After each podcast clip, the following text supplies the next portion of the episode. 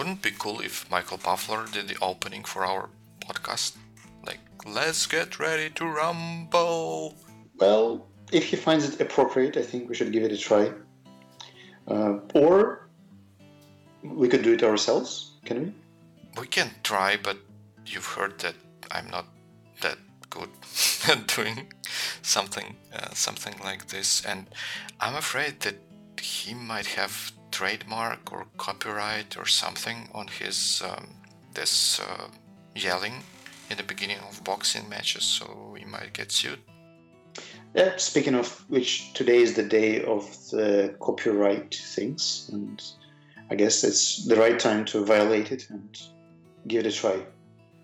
So, is it going to be like pirate uh, pirates of the English, a bi-weekly pirates podcast? Yeah, yeah, we we can basically copycat different parts of English culture and integrate them into bi-weekly. So sooner or later, people will not know what's happening. Okay. Uh, speaking of bi-weekly and English culture, this is the sixth episode of the Great Bi-weekly podcast. Uh, with me, Dima and Vyacheslav. Vyacheslav, say hi. Hi. And today we are going to talk about various things we consume in English, and I'm hoping that we will not kind of promote consumerism here, but anyway, uh, and those English, uh, those English things, uh, which uh, help us stay on top of news and you know various professional topics, and at the same time uh, keep our English skills fresh. Well, and before we get down to that, I think we should discuss a few questions and feedback we received last week. Oh, definitely. So the first question was from Anna, and she had a very detailed and deep question on translating, how to translate the right IT terms from English to Russian, from Russian to English, and what to do if it has double or triple meanings. Yeah, this is a good question, and we uh, can sympathize to Anna, who is, from what we understood, uh, she's not an IT professional, but rather she works in the field of language and translation and that type of thing. And for her, obviously, many of the terms which we take for granted working in IT are not that that clear and well understood.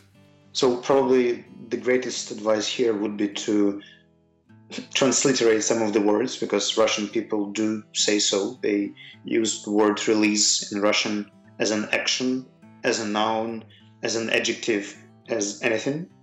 And the same about almost every other word. So if you listen to mm, Ukrainian or Russian speaking IT experts, they tend to use English words in their native language. Mm, so if I were you, I would probably ask for help from a person who is in the context who can estimate or evaluate your translation and tell you well that shouldn't be translated or you should keep it as english word just transliterated back. Mm, such words as mm, buggy and some others should never be translated. And i think uh, the deeper you go the more you see because uh, most of terms just are not yet existing. they do not yet exist in uh, Russian or Ukrainian languages and might might never exist at all. So they probably will stay in English. Right, um, and I, I think what makes it even more more difficult is that for some parts or for some notions in IT on, or in programming, computer science, there are terms which have Russian origins or terms which do not originate from their English uh, counterparts, and uh, good translation kind of assumes that you will use those stale stale terms uh, in in Russian, and their specialized dictionaries might come come to help. Uh, at, at the very least, there, there is site multitran.ru, which is basically English, Russian, and vice versa dictionary. And for many words, it would give translation from computer's topic so that there will be translations from general vocabulary and stuff like that but then they might also give a translation for a particular uh, term as it applies to computers or IT in general. It, it, it can help. But still, even if you get the translation, please make sure you double check it with in the context in the dictionary. And um, if you have too many questions, do not hesitate asking people around who might give their opinion or estimate whether they would use this term this way or not, because it, might have the consequences. well, it sounds scary. have consequences. Uh, I, I, I'd rather say might backfire or something. consequences seems like too strong a word. If you want to know what I'm talking about, go back to biweekly episode one, and you'll hear a story how people lose jobs because of misusing languages. So well, that's certainly a consequence. Okay, and what, what was the second question we got? Uh, the second question was about learning to speak certain accents, and I guess you gave uh, pretty good advice on our first podcast in English, which was number four, particularly unavailable. Practically unavailable. Yeah, that's right. But I rather meant the, the advice itself. It was to find like a person or speaker whose accent you like and want to copy and then listen to his speeches and try to repeat him word by word. Uh, I, I, found that this can be very effective. I have a friend who uh, moved to London uh, recently, and when he came back after you know having spent several months in London, he definitely came back with British accent. And probably the other thing you could try is decomposing the accent into individual sounds, intonations, and fluency, and seeing how people do differently in different countries. So, what, what you want to do first is to see what are the trendiest sounds people might use or misuse there, and just make a few experiments on whether you're able physically to pronounce them or not, and what you should try to get there. And if it doesn't work either then the speech coaches and experts will do their job and help you.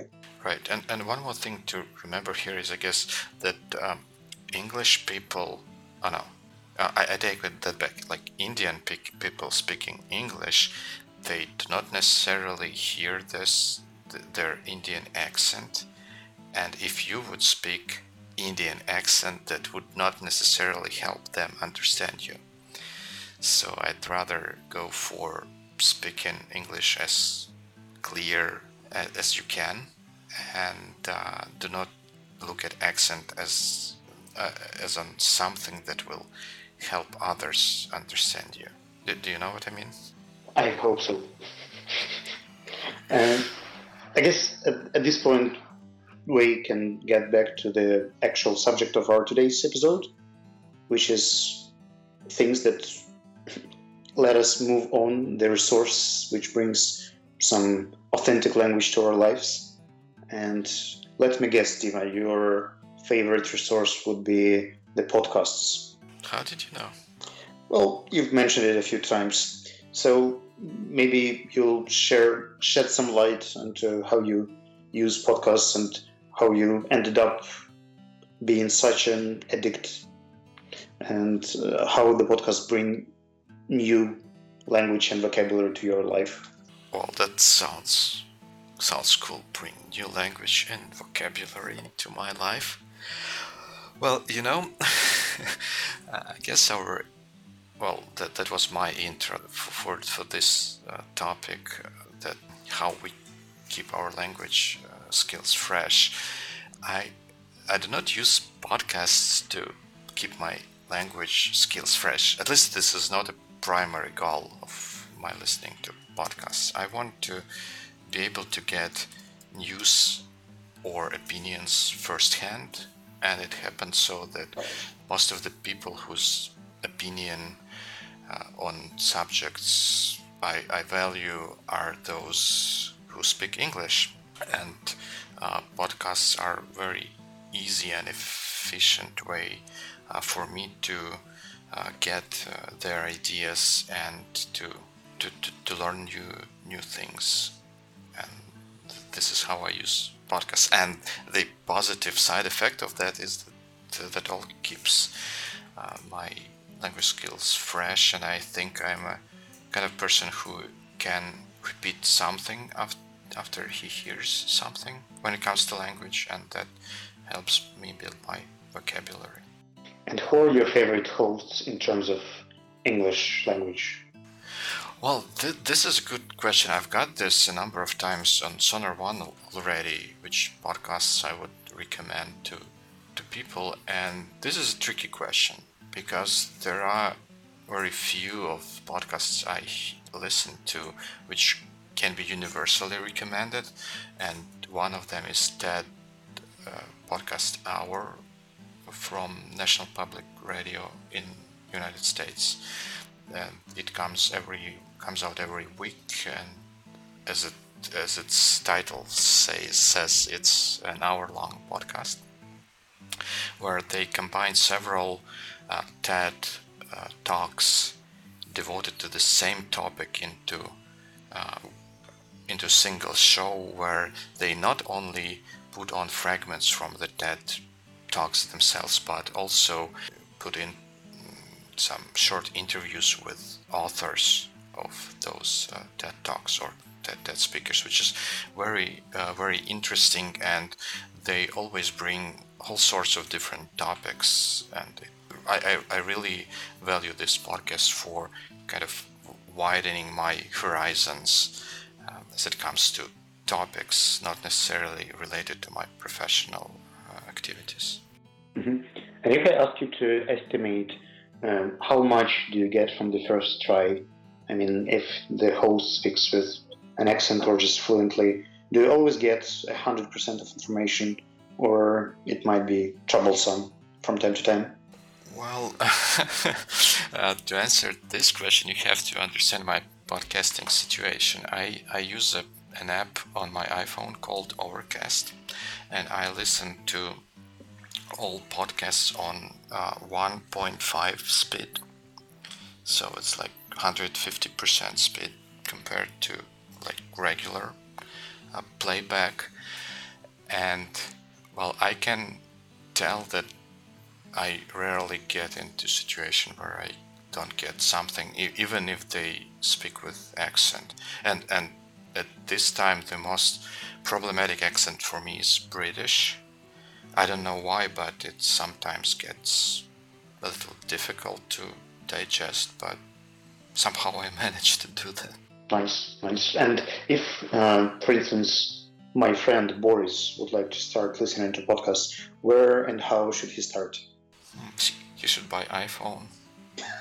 just, just kidding. Every, every, every modern, uh, modern mobile platform has an app for, has a free app for uh, listening to podcasts. If you happen to have an iOS device, there is an app called Podcasts. There has to be something on Android, although it's not included in the base uh, in the base set of apps which come with the device. But if you get one of those apps, uh, they will certainly show you a podcast directory where you can get the most uh, popular podcasts from all over the world and uh, maybe try uh, listening to some of those or if you know particular shows that can be of interest to you then you should you, you will be able to easily find them and, and listen to mm-hmm. and what would be the resource or uh, how to browse different podcasts by topics and hosts or areas well, I, uh, you can do that on iTunes. They have an, a great, I think maybe it's the greatest catalog of all the podcasts because the, the word podcast kind of suggests that it has to do something with iPods. And in fact, this uh, the rise of iPods in early 2000s is uh, one of the factors which led to, you know, more or less popularity of podcasts uh, these days. But also, if you are sort of a geek like I am, you might uh, find uh, shows produced by uh, these two podcast networks of particular interest for you. Uh, th- those are Relay.fm. They have a great set of various shows related to like IT and uh, geek culture in, in general. So you, there are podcasts about films. There there's something about music, about video games, and all that kind of stuff. And also there is a great network called 5by5.tv, and they also have a great set uh, of shows uh, with people from our profession, and not not only. Nice. Uh, so, guys, if you still don't have a podcast application, which is quite weird because you're listening to us right now, then go forward. And I believe that that's a very unique source of getting information because uh, based on researches that have been done about communications, uh, we can remember up to 30% of information that we get through audio channels, so that we hear, which is much more than through reading or uh, the only way to do it better is to have a live talk to the person who you're listening to, which is quite difficult. And I think that podcasts do their best, and probably the only alternative that I know for this are the TED Talks themselves, because there you can also see the speaker and get some body language, which is actually brilliant. Because Dima, have you noticed how amazingly these people use their posture and hand gestures? Yeah, that's absolutely fantastic. Uh, by the way, who's your favorite TED speaker for now? I don't know. Do, do you remember anyone? Uh, Sarah Jones, which we mentioned in the last uh, newsletter, or, or the newsletter before the last. People will figure it out. I, I, I kind of don't um, necessarily attribute those uh, talks to speakers. Some somehow they kind of live separately in, in my imagination. At, at what what uh, who are your favorite speakers? Oh, that's a very provocative question because this is like asking about the favorite song. Uh, I believe that I have a speaker for each day of my life. Sometimes I wake up with lack of motivation, and then I will listen to Sarah Kay, who is a young poet and the word master. And if I need some sparkles and inspiration, she's the one who brings them in. Uh, if I would like to get something more constructive and educating, I will probably go to the function which not everybody knows uh, the TED Eds. Uh, these are the small TED lessons that are designed for almost every aspect of life. I mean, it's still been under construction, but these guys have started a set of episodes about space, science, sociology, physiology, biology, and all the other sciences. Uh, and uh, after the small video uh, lecture that you get, you get a few questions to check your understanding if you got it right. So if I have extra 10 15 minutes, I would go for TED Ed. Mm, one of the latest ones was about space. Oh, that's great. I, I didn't know about that. Then probably I should also ask you are you aware of a TED blog? Uh, I think I am, but I can't say that I'm an avid reader. Uh, well, what these guys do that they invited contributors from different TED resources because, as far as you know, there is a TED General or TED Global and TEDx events, which are the local events in the world. Uh, then they also have the TED Books writers, TED Initiative, TED Translation Project, TED Ads, TED Radio Hour, and many, many other channels of spreading information. And all these people who are part of this amazing community, they contribute to TED blog and post various articles and life hacks on how it works. And uh, I believe that if you are interested in getting updates in any area of modern trends and fashion, you can easily get to that blog and find an article to read. Sounds sounds great. And what are are there any other interesting features or functions of the TED uh, site itself when it comes to learning language? Well, I think that the greatest thing about TED is uh, its fantastic navigation.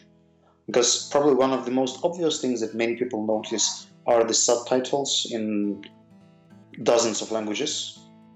So you can easily watch an English video with English subtitles. If it's too hard, English video with Russian subtitles. Uh, but that's the obvious one. And what I like about that that they can also provide you the full script. And getting back to the accent question, you can just print out the full script on an individual page and do the reading with uh, the speaker together again and again, over and over. And uh, if you click on a phrase in the script, it will automatically scroll the tape to that moment and it will pronounce the part where you clicked.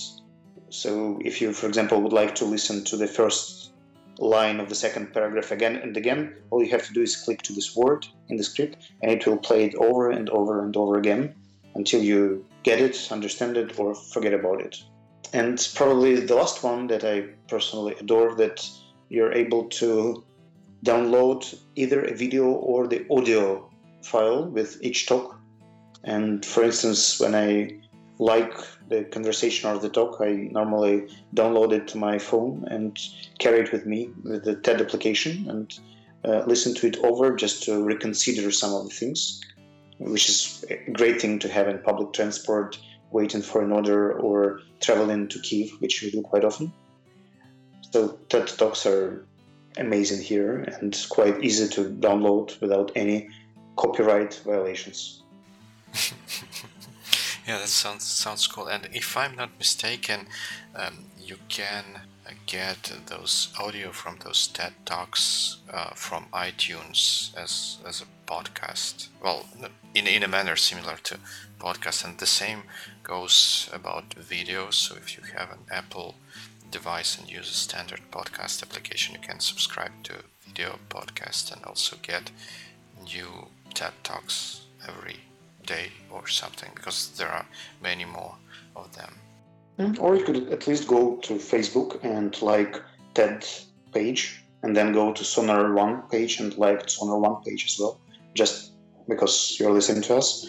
Uh, and then the Pinterest thing that is also interesting. They post different quotes and pictures from different TED videos.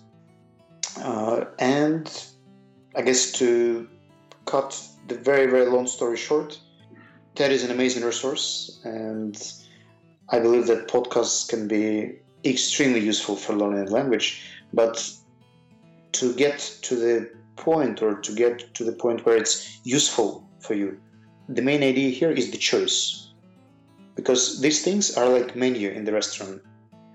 Sometimes the choice is too big, uh, and you have to prioritize. You have to choose, you have to be initiative, uh, show the initiative to pick something, give it a try, and then decide whether you will move on or get to the next one.